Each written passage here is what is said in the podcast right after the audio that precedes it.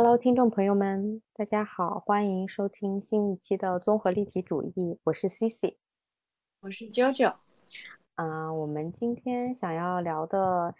题目呢，和我们近期大家非常关注的唐山事件、德普事件，包括一美国的堕胎法案事件相关。对，然后。最主要的，我们是想要去了解我们生活中所会遇到的一些暴力问题，和我们是如何去应对一些暴力，和我们生活中处处面临可能存在的暴力情况和原因。是的，那我们就不妨说下，我们从小到大我们会接受接触到什么样的暴力？究竟你小的时候，或者是你的？人生当中，你有遇到过一些暴力行为吗？其实我好像还好，我想了嗯半天，就是我的人生过得非常的幸运，能幸运的长大。可能最多就小的时候，实在是因为一些问题，呃，就是小朋友都会有的问题，然后我爸就会操起家伙，那种什么鸡毛掸子、扫帚是常有的事，就恐吓我。就直接啊恐吓你，不是恐吓小朋友吗？哦，对，就是恐吓小朋友。但是我记得是真的有那么一两次，还是两三次，然后上手了，就是打的我哭的稀里哗啦的。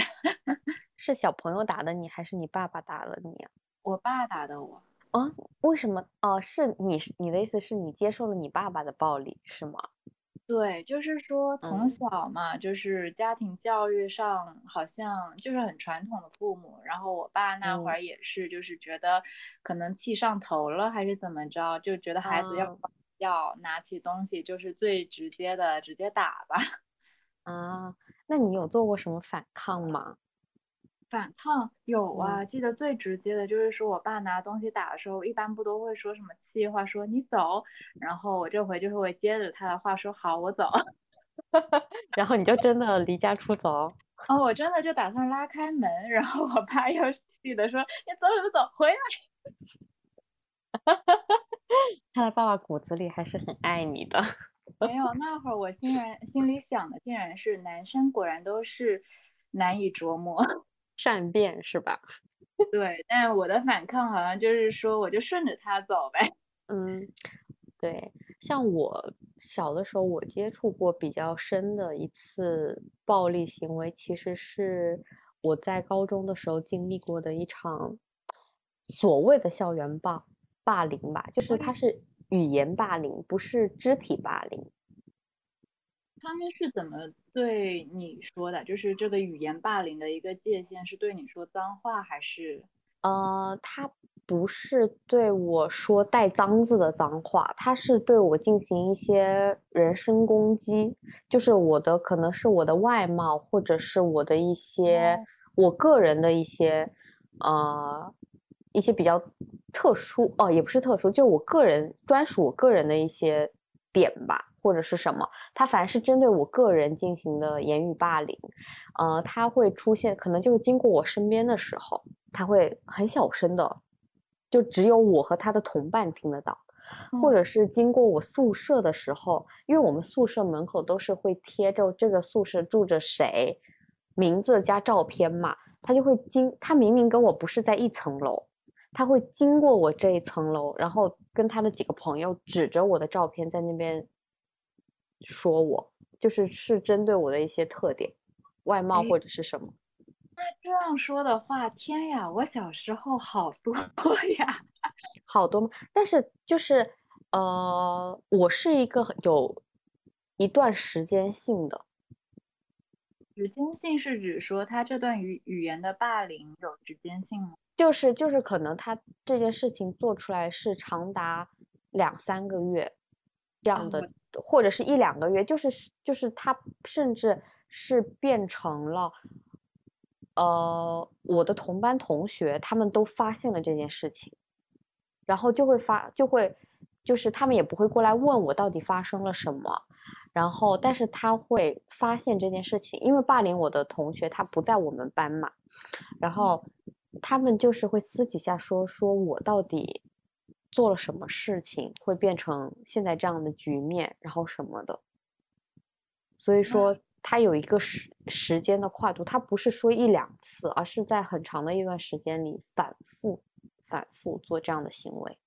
大概能明白，就是就真的，我现在感觉到，人但凡想要施恶或者什么，这永远是一个说我长时间对你的一种反复。对，就其实就像我们看到的一些影视剧啊，或者是美剧啊，就会一些。同学就可能会指着整个学校里面长得比较胖的女生，或者长得不是很漂亮的女生，就会说你怎么这么丑，你怎么怎么怎么样，就是就是抓一个外貌的点去霸凌她。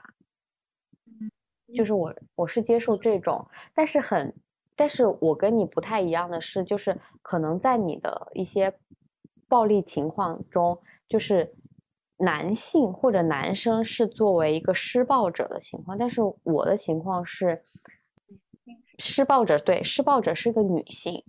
就是她可能颠覆了大家的一些想想象，就觉得暴力行为一定是男对女嘛。但是其实，在我的这件事情中，它是一个女对女的状况，就大家可能都会觉得啊，女生会同情女生的立场，或者是女生会对女生感同身受，但是在很多的暴力事件中，其实。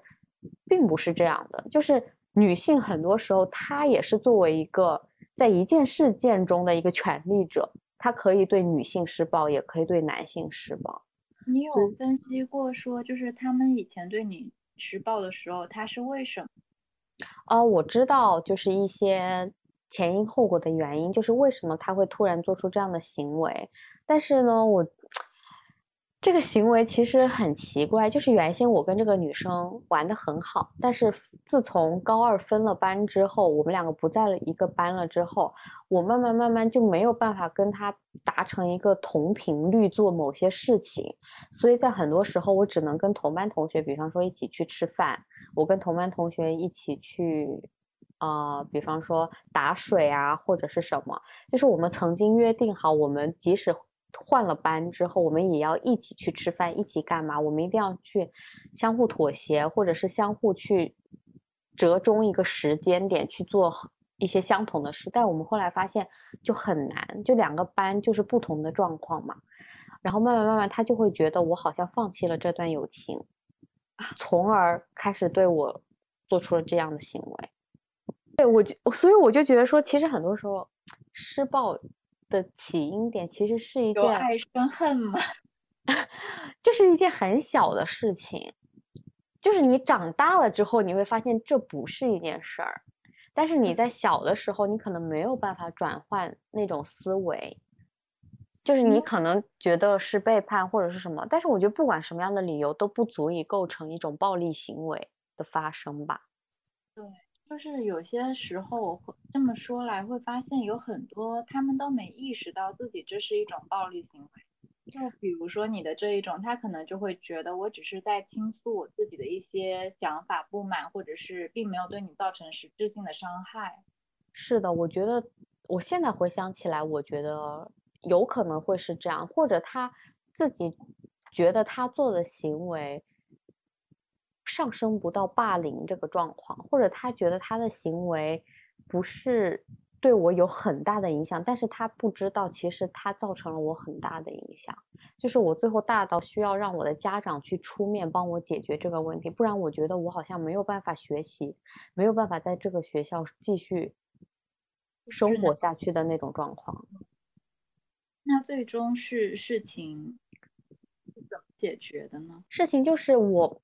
其实，在这件事情刚发生的时候，我可能心情就不太好，然后我我妈妈就发现了我这个状况嘛，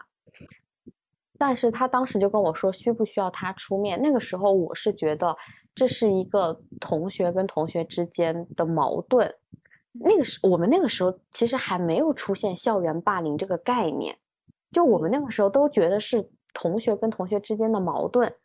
然后我们也不会把它上升到是一种暴力行为嘛，所以我觉得小孩子跟小孩子之间的问题，其实小孩子自己就可以解决了。然后我一直是坚信着我能解决，我能处理好。但是我发现其实我连他解决的一个点我都找不到，因为我因为我好像我记得我曾经有单独找他聊过，我就想问他，我说为什么就是你会这样对待我？但是即使他说了原因之后，他还在这么做。因为我他说了原因之后，我跟他表明了就是为什么会出现这样的行为，我说了一些解释或者是什么，但是我发现其实没有用，他还是在这么做。那最后，可能我的状况越来越差了，然后我妈就觉得他应该要插插手了，她觉得我们之间可能没有办法处理好这个问题，然后最后解决这个暴力，其实就是一个更强的权利出现的时候。这个暴力就被解决了，因为他对于我，我们两个人的当当中，他可能是更高一级权力的人，就是因为我的反抗很微弱嘛，或者我不是在挑挑动更大的暴力跟战争的发生，所以我是一直被压制的状况。但是当一个长辈出现的时候，他对于长辈，他又是一个更弱小的层级了。所以就相当于我妈这一个权利，他压制了他，他就跟他说，他直接问他为什么发生这样的事情，你觉得这样做有什么必要吗？然后反正就一系列的说话了之后，慢慢慢慢这件事情其实就暂停了，就停止了。但是这样子感觉妈妈的处理也很理智，她并没有说是去找一些学校的相关的人，而是直接去跟这个女生，对。这样谈话 是的，就是从头到尾，老师就是老师那一部分的人，其实都不知道这件事情的发生。就最后解决的，其实就是我妈她跟我，我们三个人之间，我们解决了。而且还有个插曲，就是我妈当时找他，把他叫出来，就是想要讲清楚的时候，他跟我妈说，说他先回趟教室。结果他去教室，把他们班班级一帮的女生全部都叫出来了。哇塞，这号召力！对，然后我妈对，然后他们他们一群人就围着我妈，然后我妈直接就说：“你想怎样？”她说：“你如果打算这样处理问题，想要把事情闹大的话，那我们可以用闹大的方式来处理。”然后她就说。他可能就害怕了吧，因为他也不想把事情闹大，他可能自己都没有意识到这件事情会变成现在这个局面。他可能最开始只是想要发泄，想要说一说话，然后想要就是言语上可能一些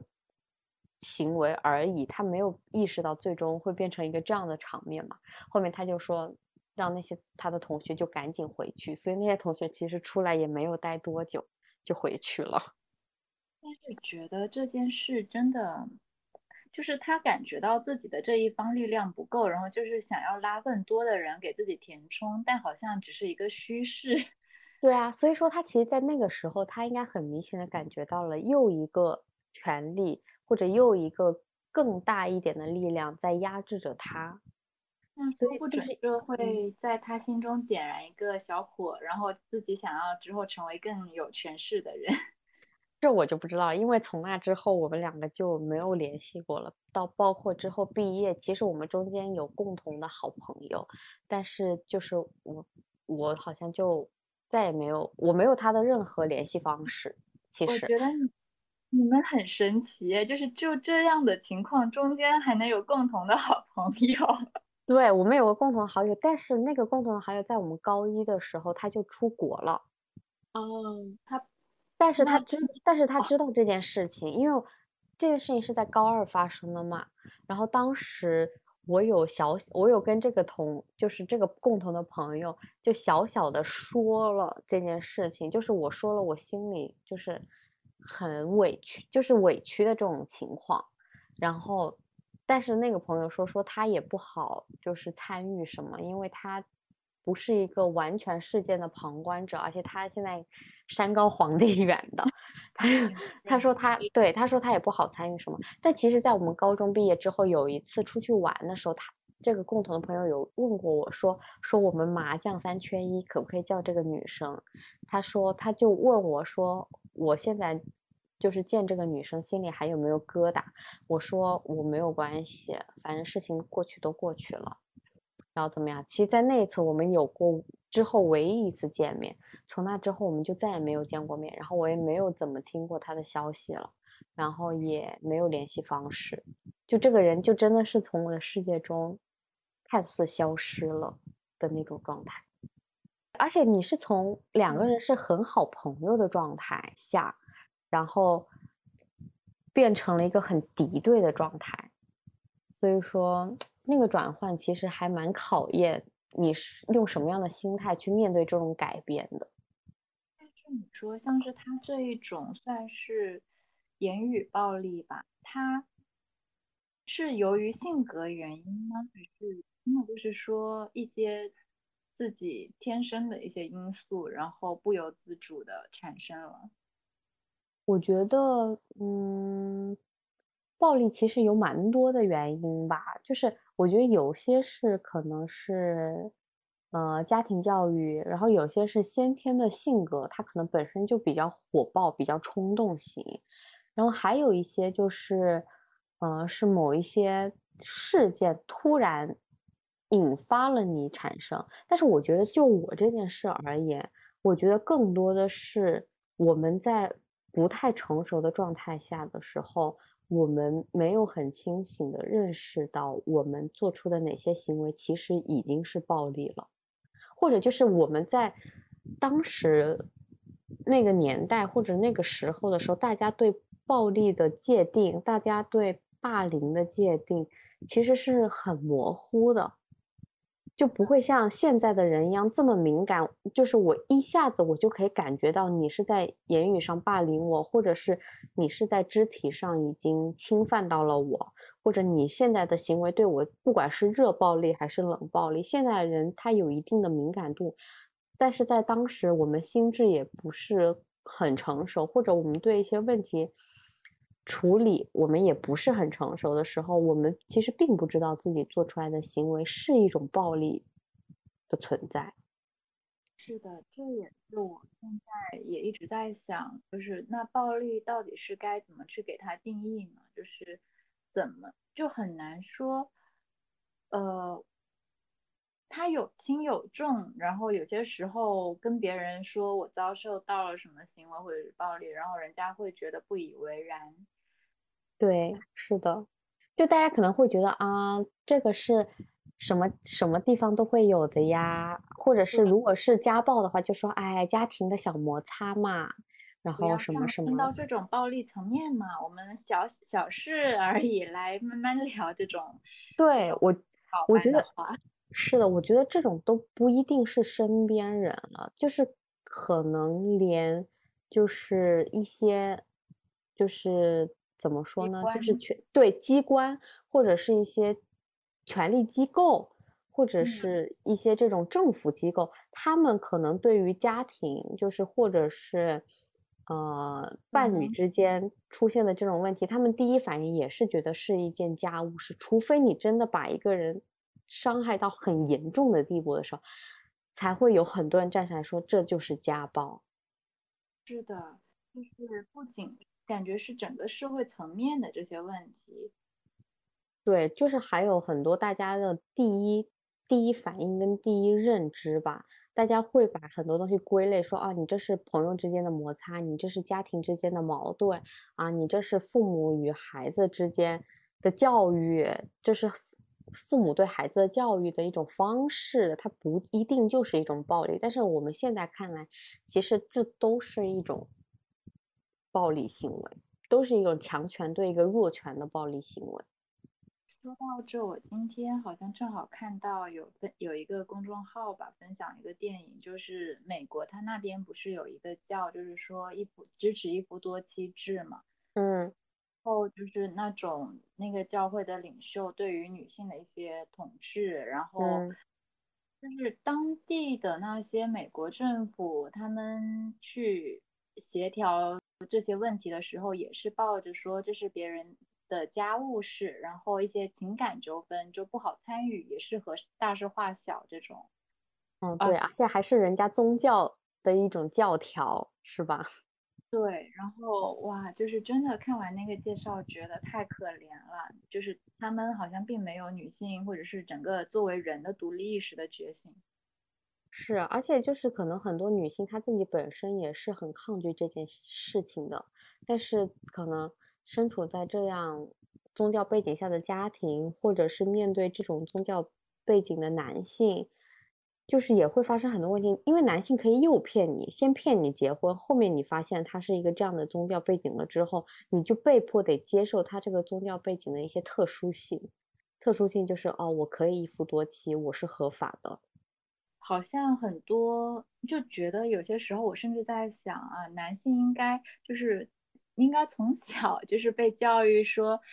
呃，怎么去尊重或者是跟女性的一些平等相处。对，因为我们从小到大的教育都是说，啊，女孩子要怎么去保护自己，我们可能夜路要少走，大家要走大路，或者是你在一些场合下的时候，当你不舒服的时候，你要勇敢的说出来。但是，有哪个家庭会教育自己的儿子说，你应该从小保护女性，即使你手里拿着鲜花，你也不应该去打女孩子。就是你要去杜绝任何的一种暴力行为，因为你是男性，你更需要做到这一点。没有家庭会去这样教育男孩子吧？至少我们那个年代，甚至我觉得现在都很少。是的，就是听到你这个 状况，我甚至觉得可能就首先并没有把男女放在一起平等的说，就是他们应该彼此相互夸赞呀。对，而不是一种相互对立。对，就是小朋友的心态，可能真的要从小培养。我现在身边有一些工作同事或朋友吧，他们真的是，就是从小朋友大概六个月还是几个月的时候，就开始去给他进行教育。是男，他的小孩是男生还是女生呀？是龙凤胎。哦，那这个教育应该很好，因为都可以做对照嘛。对，就是他需要同时去教，就是男孩和女孩一起，然后就是能够让他们一起，就是是正向的一种成长。从小就教这个，就是虽然他是弟弟，但是呢，嗯，一出生的时候就要跟他说他是哥哥。啊，就是希望他能在年纪上。觉得自己是哥哥要有担当是吗？是的，因为但因为那实在是太酷了，从小就 啊被压会被弟就是弟弟可能压不住姐姐是吧？对 对，其实其实我是觉得，就男孩子不管是大吧还是年纪小，就是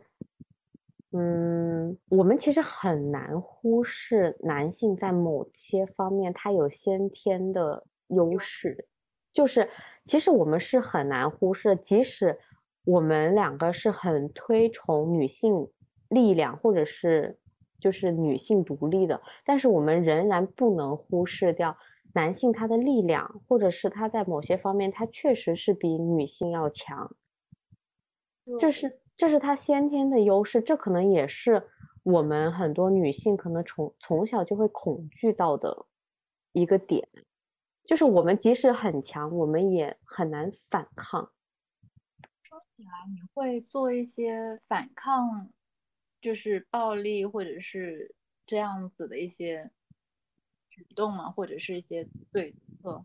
嗯，其实因为我没有很，就是很明确的见到那种，就是我发生发生在我身上的肢体暴力行为，但是。其实会有一些言语吧，就是一些男生言语说的话可能很轻佻，就在工作公众场合、公共场合，他可能偶尔会很轻佻一点，或者是什么，可能他自己觉得是一种玩笑，是一种幽默，但是可能在我听过来，我就是不舒服。那我其实我不会主动去挑这个矛盾，我可能当下我就不说话了。然后那个男生可能自己会意识到，然后他有些男生他就会跟你道歉，说对不起，我是开玩笑的，什么？然后我可能就会说，有时候会说，嗯，这其实不是很好笑。然后或者我有时候可能就不说话了。你也 那这种算不算是其实你也是摆了一张冷脸，然后对人家的冷暴力呢？你觉得？我觉得可能是一种冷暴力啊，但是我总比我把它上升到一种热暴力强吧。就是我随手抄起一个椅子，是冷热交替呀。我突然想到，我爸不是以前总是对我热暴力吗？嗯。然后我妈就真的是一直以来的冷暴力啊。那你那你才是真正的冷热冷热交加。对呀。就是很神奇，我妈的冷暴力是真的属于那种，我还我是做了什么，或者是惹他，就我自己觉得我很无辜，我什么都没做，他只是看不顺眼我哪一点，但他不会说，他会直接不跟你说话了。啊。然后当我主动去找他，就是而且是在我现在已经非常理智的情况下，我主动去找他去问是什么原因，是怎么样，我们把这个事情说明白，然后让这个事情过去。但是呢，他是那种不跟你沟通，我拒绝沟通，我要你自己，嗯，就是就是我都不知道是什么心态了，是一种我是小公主，快来安慰我的那种。哎，那如果是这样的话，难道男性会更善善用于热暴力吗？因为他们本身力量就很强，所以他们潜意识里面就会觉得我要动手。因为好像往往冷暴力的，好像男女性偏多吧。我会觉得可能男性的这种武攻击性吧，可能像是他们的一种。也算是从小被教育，就是要有一种男性气质，男性要坚强，要有这种力量，要嗯，然后他们可能会用这种攻击性去给自己做一个武装，然后也是自己的优势。嗯，我觉得也有可能，或者是从小的那种文化，就是你想要做你，你是一种英雄，你有一种拯救情节，或者是那种武侠。就是打打杀杀江湖，对，然后我就需要我有一身的武功，但是他有的时候就是没有用对地方。对，说真的，我现在觉得江湖到底是什么呢？就是你看现在那个唐山事件嘛，也有很多人那种那一些都是觉得自己是江湖中人。对，就是 江湖不就是一个很杂的社会吗？江湖是不是就是曾经的社会呀？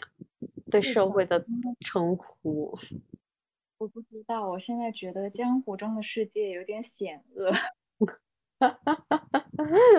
没有一身好武功，我根本没法在江湖上混。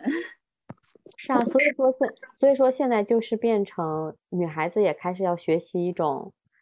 防身之术嘛。对啊，因为我就看到网上有说，当你真的遇到唐山事件这个当事的时候，你应该怎么办？就很多人就说你没有办法起正面冲突嘛，因为这个时候你作为一个女性，作为一个旁旁观者，如果你也是拿着酒瓶。上去帮忙，或者拿着椅子上去帮忙的话，就是你会让这个场面变得一发不可收拾，而且你可能也不是他的力量可以对抗的那个人，所以你就要去寻求灭火器，你就要打开灭火器，然后把那个就是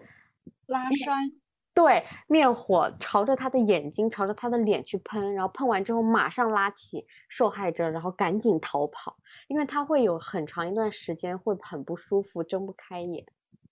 这就是看到了这一段，然后还有还有可能是在现场说，看那个什么催催催泪弹，快趴下这种。对，或者是反正就是你一定要用一种巧劲去。帮助到这个事件当中的受害者，就是看那一段视频的时候，不是有很多人，很多网友不也说谴责一些周围的人怎么没有提供帮助嘛？然后我看到视频里有一段，就是有有一段有一对情侣，然后那个女生被男生抱在怀里，但是看到这个场面都恨不得冲出去了。是男生准备冲出去了吗？还是女生？是女生冲出去。我看到女生准备冲出去的时候，真的是天呀！那会儿觉得，嗯，但是她男朋友，但是她男朋友抱住了她，是不是不想让她参与？嗯，是，可能她男朋友是当下更比较理智的，因为他只能够分清那个场合下自己能做到的，以及也也是相当于保护自己的这女朋友嘛。对，我觉得也是，就是我当时看这个视频的时候，其实说实在话，我没有看完，因为我看到一半的时候，其实我已经看不下去了。就是我发现太多的，也不是太多，就是这个事件中，女生出来，就是几乎都是女孩子出来帮助啊。我是说，我是看到有人说最后有个男生出来帮助了，是真的有吗？嗯，有，但我也没仔细看到后面，因为实在太吓人了。对，然后，然后我我就看，我就说我看到的部分，就是我是看到很多女生她选择站出来帮助，但是她其实最后全部都沦为了受害者。然后我们其实一直宣扬的口号就是女孩子帮助女孩子嘛，girls help girls。但是你会发现，其实，在很多暴力事件中，女性是远远。帮助不了自己的同性的，就是在很多时候，你真的是需要，就是旁观的男性能站出来帮助，而不是你在那边袖手旁观。嗯，可能袖手旁观的人，我现在我觉得大部分人其实他们应该都不会袖手旁观，他们只是不知道自己该什么时机以及该怎么去帮。嗯。我觉得就是你可以上去，比方说拉着那个男的，或者是劝他这劝这个男生，或者是就是你不需要去反抗他的行为嘛，你不需要也是去跟他做对抗性的东西。但是我觉得是可能作为一种，就是可能比方说把这个女孩子拉起来，或者是快速报警，或者是我觉得。各种行为吧，因为你会发现很多女孩子，她其实你问，就是她自己心里知道该怎么帮助吗？她其实也不知道啊。但是她是一种本能性的就上去帮助。就像我之前这件事情出来之后，很多人其实会有分析嘛。然后我其实就很无意间看到，就是一个人发的一篇文章，他就说，他就说之前。他看到就是苏格拉底，虽然我也不知道这句话是不是真的是他说的，他就，但是可能应该是啦，因为是一个文学家说写的那篇文章，他做了一个这样的出处，然后就说只有你在真的懂一件事情的时候，你才会对他有真正的认同感。所以说，女性在这个时候，她真的可以跟着她的本能出来帮助，但是男生好像就。束手无策，他不知道该怎么站出来，他不知道是劝男生还是拉女生跑，但是女生肯定是马上就是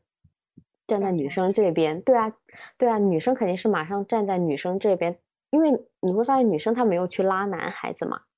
但女生肯定是站在女生的这一条边界上去选择帮助他，或不管用什么样的方式。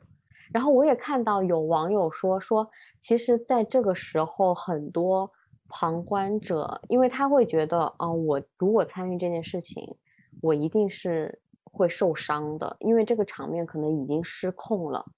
就是我可，而且就是我有可能也会变成那几个女生一样被打，就是如果是一个男性旁观者的话，他说这个时候你就要非常明确的指出，比方说。穿穿黄衣服的那个男生，戴眼镜的那个男生，你马上过来给我帮助。就是这个人，如果一旦在公共场合他被点到，然后被大家看到的时候，可能就会有一部分的男生，因为他被点了，所以他会选择站出来。但是如果你只是说你们怎么不过来帮助，那大家都会说啊，那可能旁边的这个人会去帮助啊，可能。啊，别人会去帮助，那我就先站在这儿，我先再看看吧。就是，嗯，如果假设不是说那么具体说这么多耽搁，因为也没时间，会如果说来几个男生帮个忙这种呢？嗯，他就是那个专家的建议是，你一定要很明确的指出找谁帮助。就是如果你是一个很笼统的话，大家都会觉得是别人的事情，不是我的事情。但是一个人被点名了之后，他在公共场合他就不好意思去推脱一个东西，就是大概率是不好意思推脱。但是你也没有办法，可能真的有少部分人就是哦，我点到了，我也不要参与其中。就是可能就也没办法了。对，可能他就是没有办法给你帮助吧，就是他可能就是想要做一个旁观者吧。嗯，但是现在真的觉得应该不至于，尤其是北京，北京不是现在有一条什么见义勇为加分的政策吗？是加什么分啊？就是高考分。哦，那我怎么见义见义勇为呢？就是我是必须受个伤，还是怎么样，我才能知道我是见义勇为呢？可以加这二十分。好像当时说有四种情形。就是具体来说吧，就是，嗯，四种，难道你四种都想听一听吗？蛮长的，你可以简略的说一说。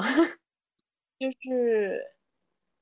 与那些犯罪行为做斗争，然后保护了就是集体财产和他人安全，然后危害国家这些。的犯罪行为做斗争，哦，嗯，就是不顾个人安危挺身救助这种，就是总而言之吧，见义勇为这个可能大家如果感兴趣可以自己上网搜一搜，因为还还还挺多各种加分项的是吧？对，就我觉得北京这种事肯定好一点，你看那么多呢，都想加个分。但是如果把这种事情都要上升到一种加分项的话，是不是也是因为大家可能都不愿意挺身而出了，所以我必须要用这样的方式 来让大家变得这种冷漠了吗？对啊，不然的话，如果一个国家或者是一个城市，它是很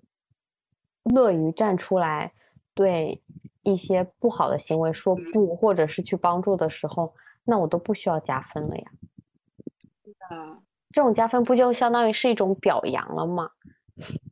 对，就是也有很多人对这种抱有那种非常怀疑还是怎么样的态度，就会觉得，难道这一个东西是可以被量化吗？然后好人好事，难道是一定需要这种价值回报吗？对，这就变成了一种表扬机制的感觉，而且。我觉得这种机制并不会促进你真的去帮助别人，因为它如果是一种高考加分的话，那只针对于学生嘛，高中学生甚至是高三学生才有效。但是很多时候，往往是社会更多的人、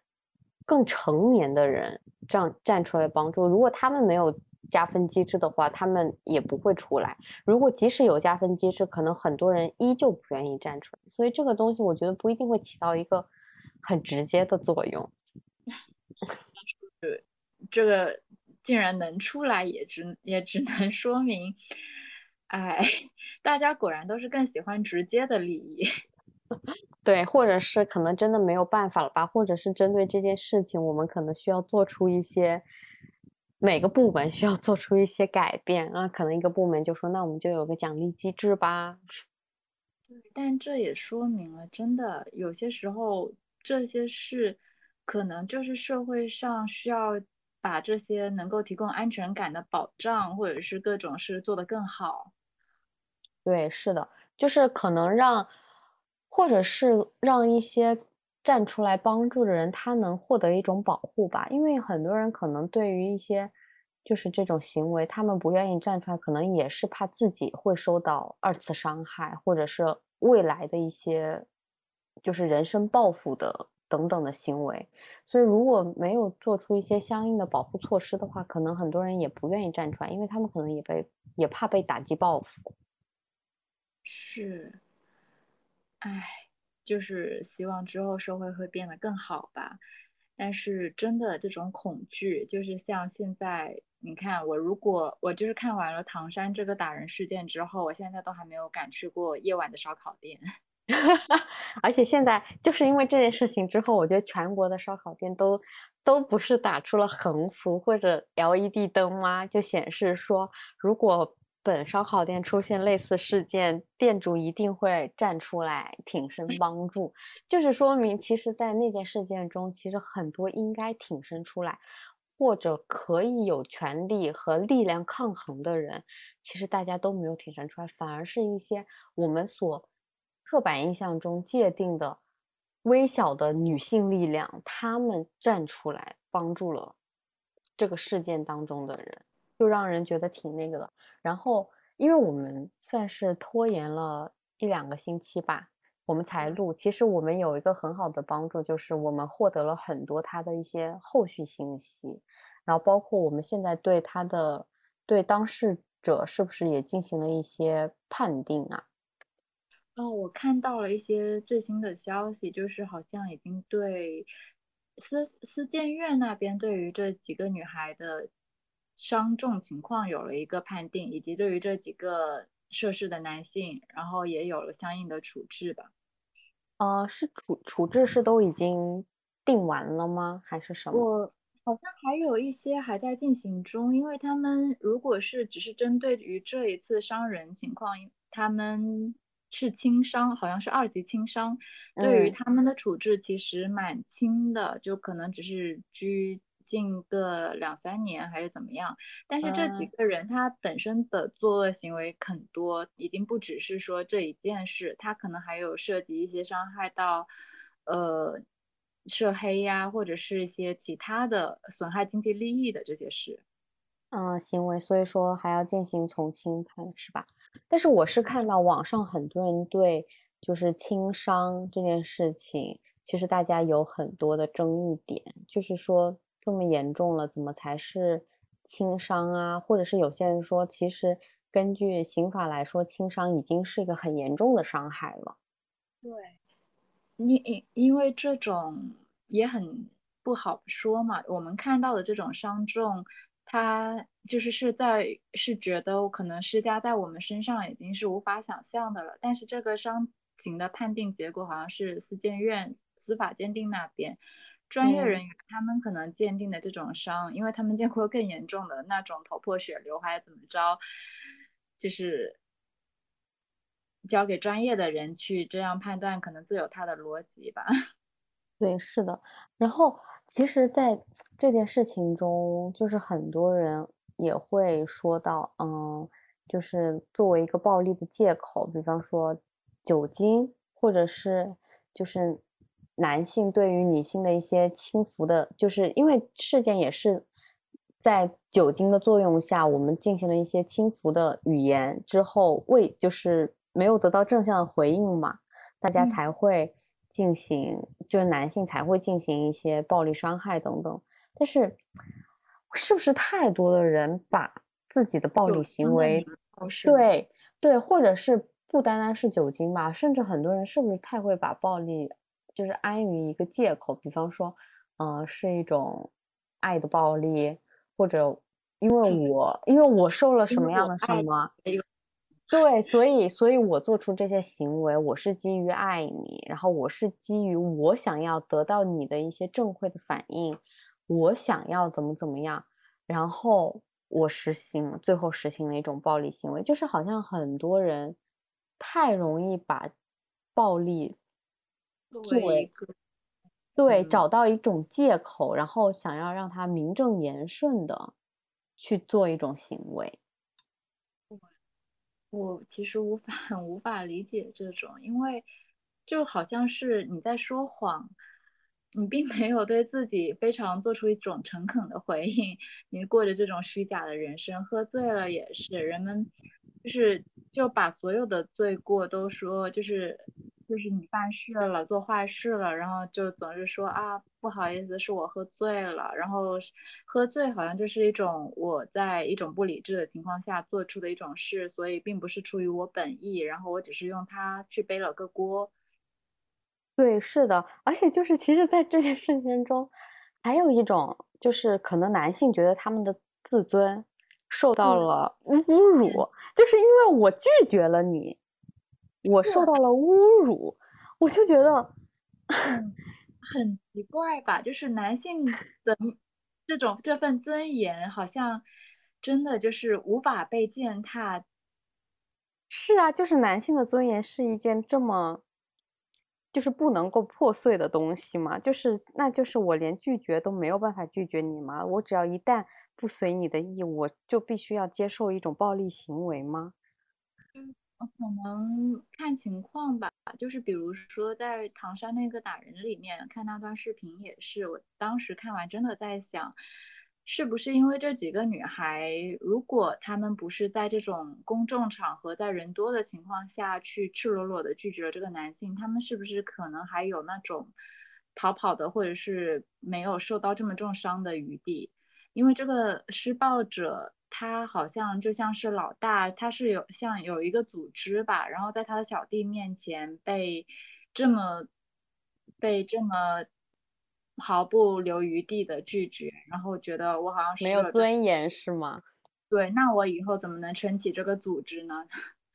对啊，那这其实就是男性一种很莫名其妙的想法，就是觉得。我是不能够被拒绝的，我会被丢了尊严，或者是我被丢了尊严。这种想法其实本身就已经是一种很畸形的状态了。嗯，可能就真的是从小以来吧，就是整个社会一直一直之前不都是什么男尊女卑这么过来嘛，然后一直都是呃这样一个生活模式，然后。也许是因为从小又过分的强调说你要撑起这些事，你要有一些个人的非常，呃勇勇敢这些什么智睿智，然后敢担当、敢敢想、敢做这种，然后他就会变得更要有领导气质，觉得我说什么就要是什么。对，我觉得从小可能就是男性享受了太多的特权吧，他就会觉得。嗯，我享受很多特权，我有很多东西是自然而然我就拥有的。那我突然发现一个东西不随我意的时候，我感觉我好像，哎，我应该拥有它的呀，为什么我却没有了呢？就是那种状态，就让人他可能自己也没有办法接受这种状态。对，这这么说起来，那我就只能给他 总结一个：是你之前过得太顺心了。对，你们享受了太长时间的特权身份了。对，就是一切的这些，就是你之前过得太顺心，你应该多遭遇点事啊，磨掉你的脾气就没了。我现在过得极其之平淡啊。对，如果你从小就是拥有女性可能遭受的一些情况的话，你可能现在也会对于这个身份是觉得你已经过得非常的舒坦了。因为，因为，嗯，你先说。哦，没事，你说。嗯，因为就是这件事件当中嘛，就是其实我最开始的时候，我是个人是觉得说，这是一个挺复杂的事件，就是它不单单是性别问题的反应，我觉得它其实确实是有涉及到。涉黑问题，或者是社会治安的那些问题的存在，因为网上在最开始的时候，太多的人只是单纯的把它变成是一个性别性别问题，就是我朋友圈很多女性，她们是把它变成一个单纯的性别问题，然后确实有一部分男性是说 这只是发生在一个社会暴力事件中。的一个就是涉黑问题，只是他的就是施暴者是男，受害者是女，就他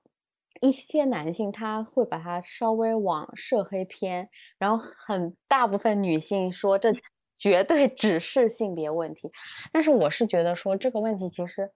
很复杂，对，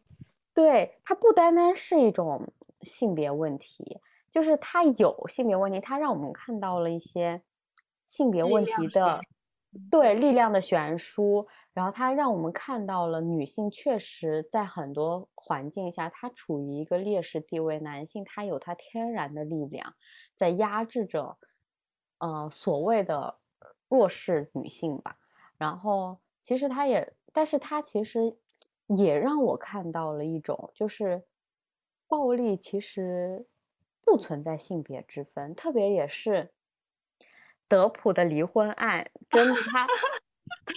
他真的是一个大反转。我觉得在这件事情上啊，如果真的是就法庭的辩词或者整个事件所呈现给公众的样子来说的话，他真的其实还蛮适合作为性别议题去讨论的，因为最开始他的妻子其实就是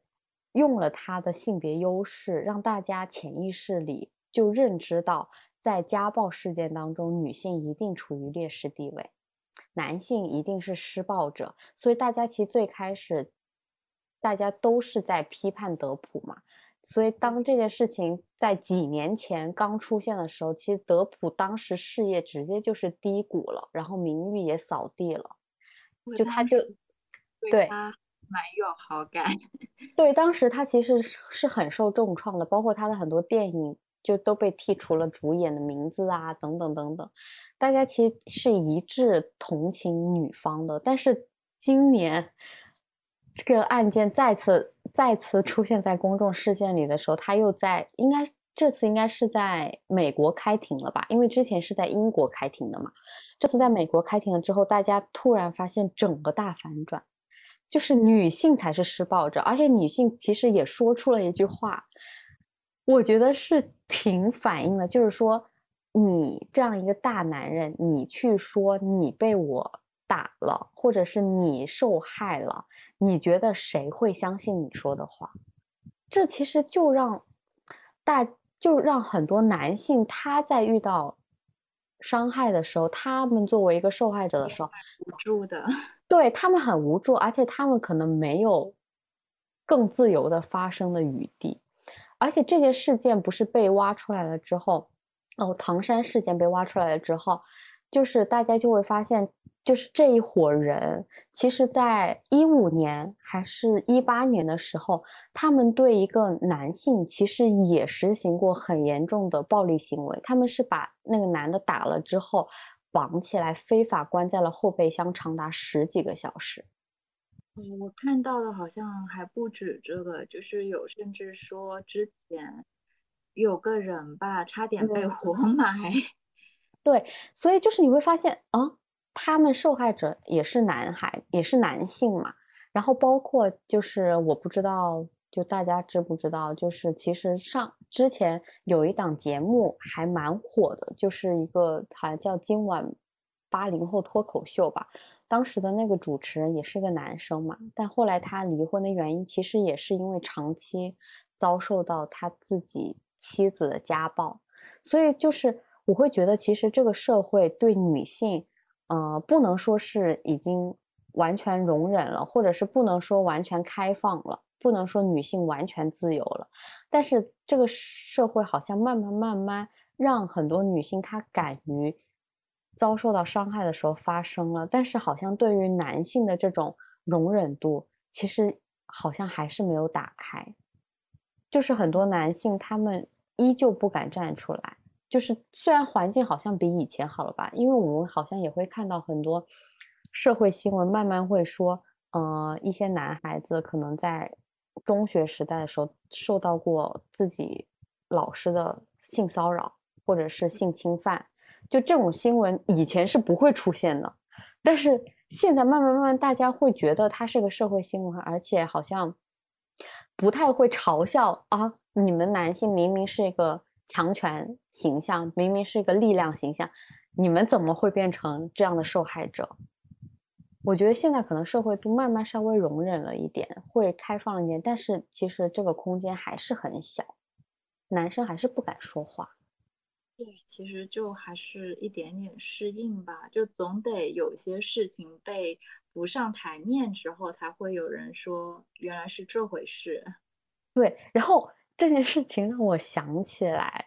我在小学的时候，温州发生过一起还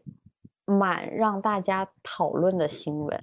就是当时我小学的时候，我看就是报纸嘛，我忘记是哪份报纸了。就当时发生了一起，就是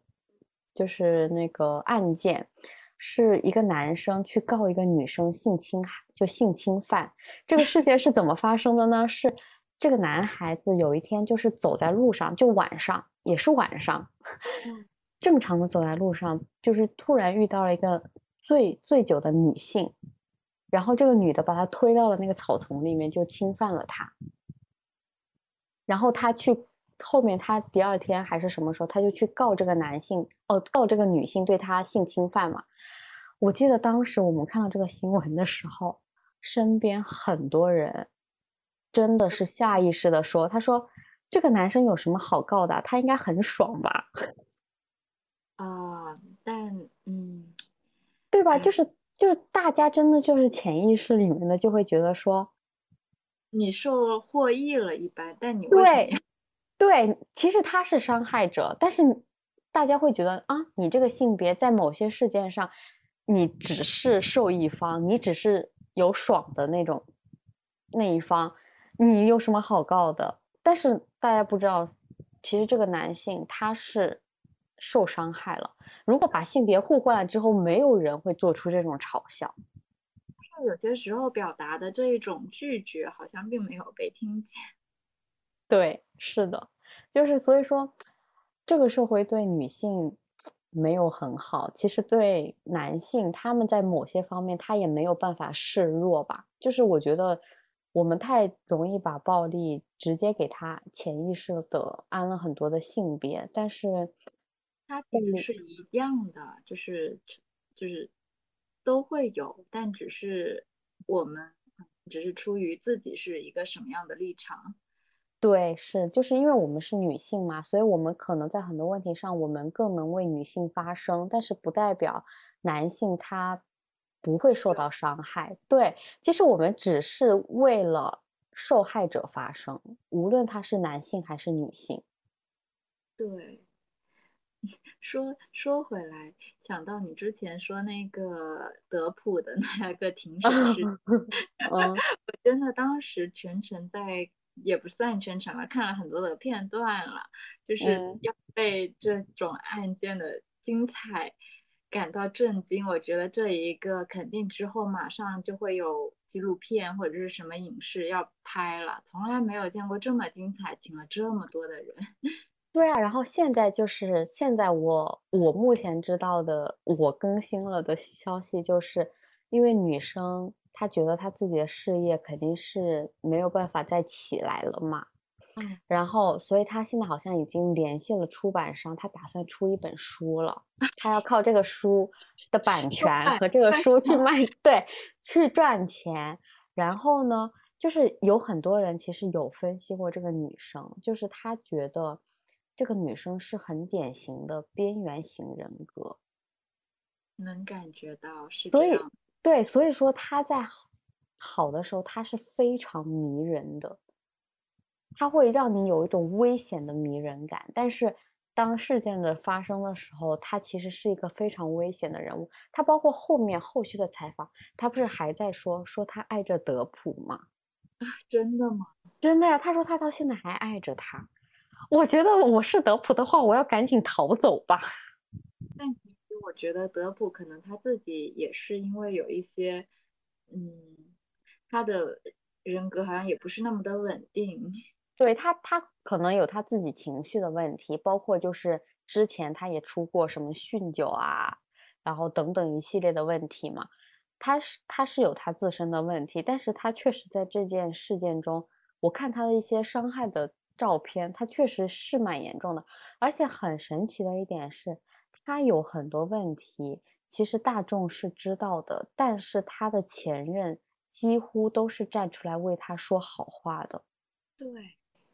但是没有人为了他的前，就是没有人为了这个女性，他站出来说话，就是他的支持者很少嘛。不是有埃隆·马斯克吗？但但是他没有公开支持支持他吧？他只是为他，他是不是好像为他付了这个官司费呀？呃，好像还看到说他们的那个微信，呃，不是什么 微信，是他们的一个聊天截图，上面写的说我会支持你的，要有什么需求请找我。嗯，这这是不是只是一种友好的问答？毕竟很多人说，对啊，毕竟很多人说，就 Elon Musk 只是他的一个疗伤的替代品。也许这就像是很美国很多的那种习惯用语，好像是在好莱坞还是在哪吧？不是大家都会说 amazing，对，或对，就是一种很正常的语气，就大家不要过分解读。但是我觉得网友是最了不起的，就是网上已经有了各种段子，然后永远的记住了这对夫妻。是他确实，我觉得这件事情真的确实是挺反转的吧，也会让我们反思很多我们可能大家的一些刻板印象或者是潜在的一些认知，就打破了这一种一贯的偏见。对，就是是我们在很多问题上的时候，我们不要一下子就把性别对立拿出来说，我们要去想到这个事情的本质是什么，因为性别对立永远它没有办法帮助我们去解决问题嘛，它其实只会挑动更多的矛盾，或者是更去激化一些矛盾的发生而已。我是感受到了很，就是女性的一些，她没有办法改变的弱势，所以我是希望她能够，女性可以获得更多的保护啊，嗯，但是我们还是就是在处理很多问题的时候，我们还是不要把性别直接拿出来说，就是女性她可能有一天她也会变成一种施暴。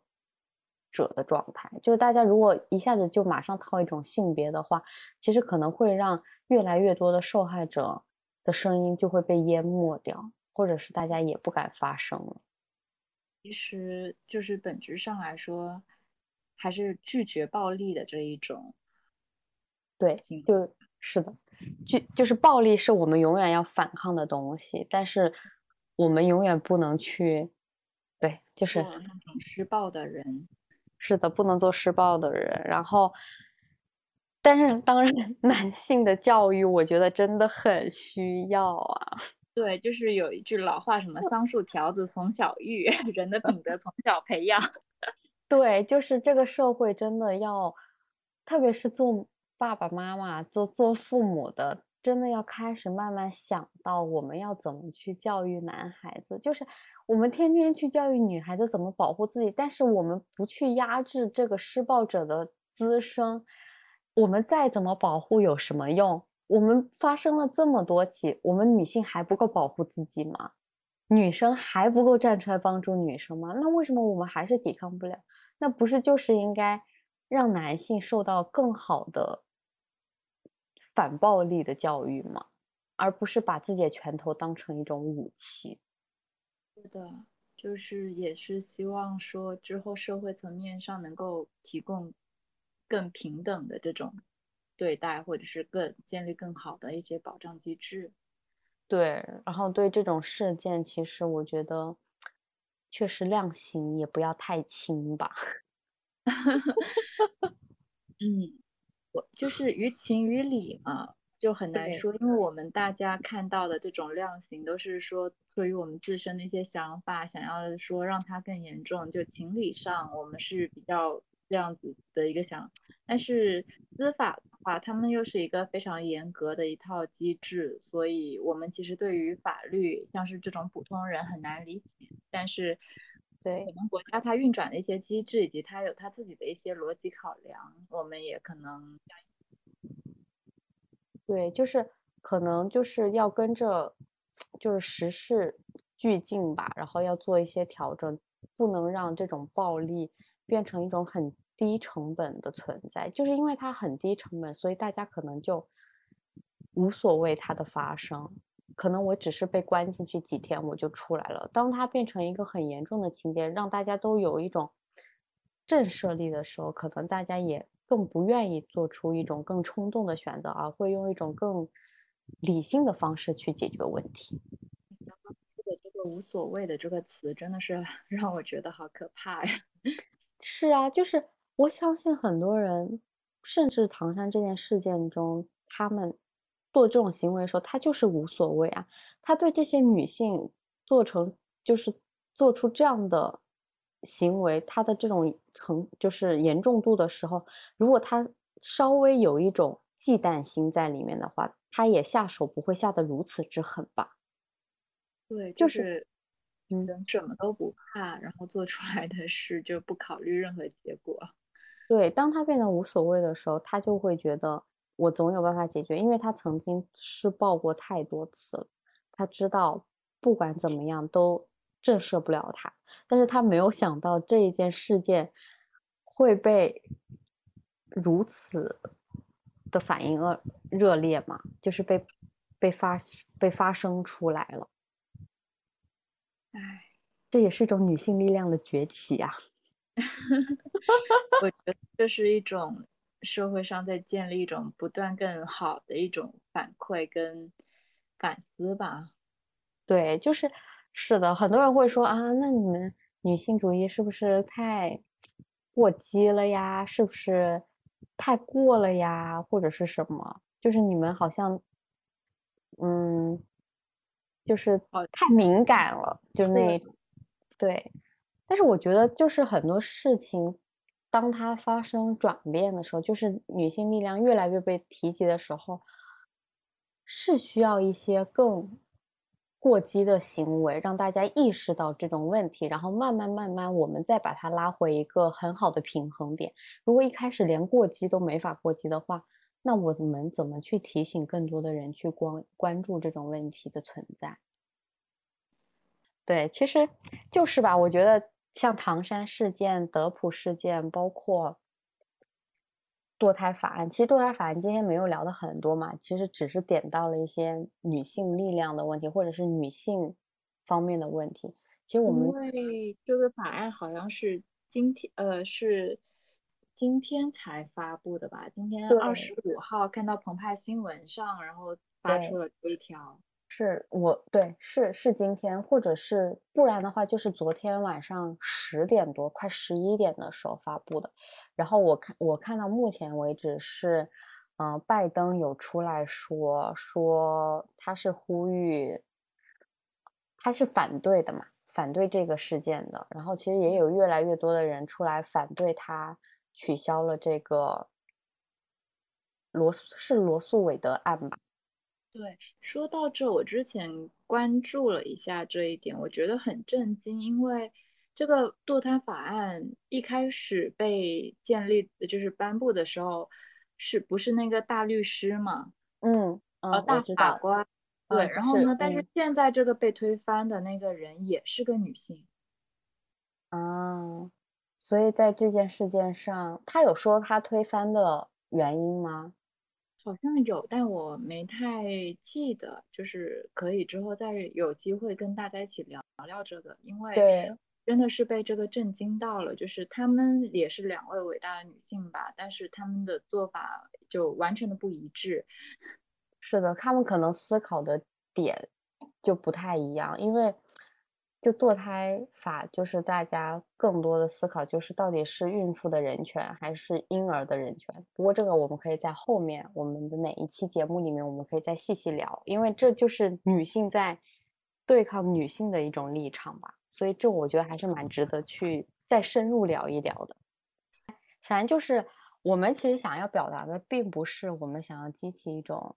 性别的对立吧，我们其实只是站在我们是。非常极其百分之百反对暴力的立场，我们可以说这么绝对吧？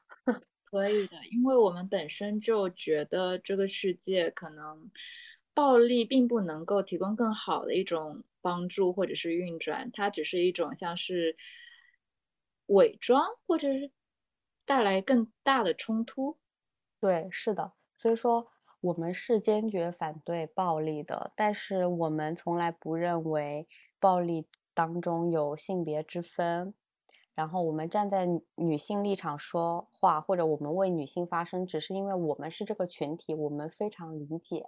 和清楚我们这个性别所存在的一些劣势和所谓的弱势之处。但当然，我们也知道很多男性其实从小到大也在遭受着暴力的困扰，所以。我们也期待男性有一天可以更勇敢的发声吧，然后让大家不要去 做出第一反应是嘲笑男性，觉得说啊，你作为一个性别的特权群体，你有什么好遭受暴力的行为？就是暴力不分性别，我们就是反对暴力，然后也希望大家在面对暴力的时候，可以更机智的去逃离暴力，而不是让自己深受无数次的暴力伤害吧。是的，就是也是希望社会越来越好。对，然后是的，那我们今天这期节目就先到这儿。好呀，谢谢那 C C，谢谢九九，那我们下次再见，拜拜。拜拜。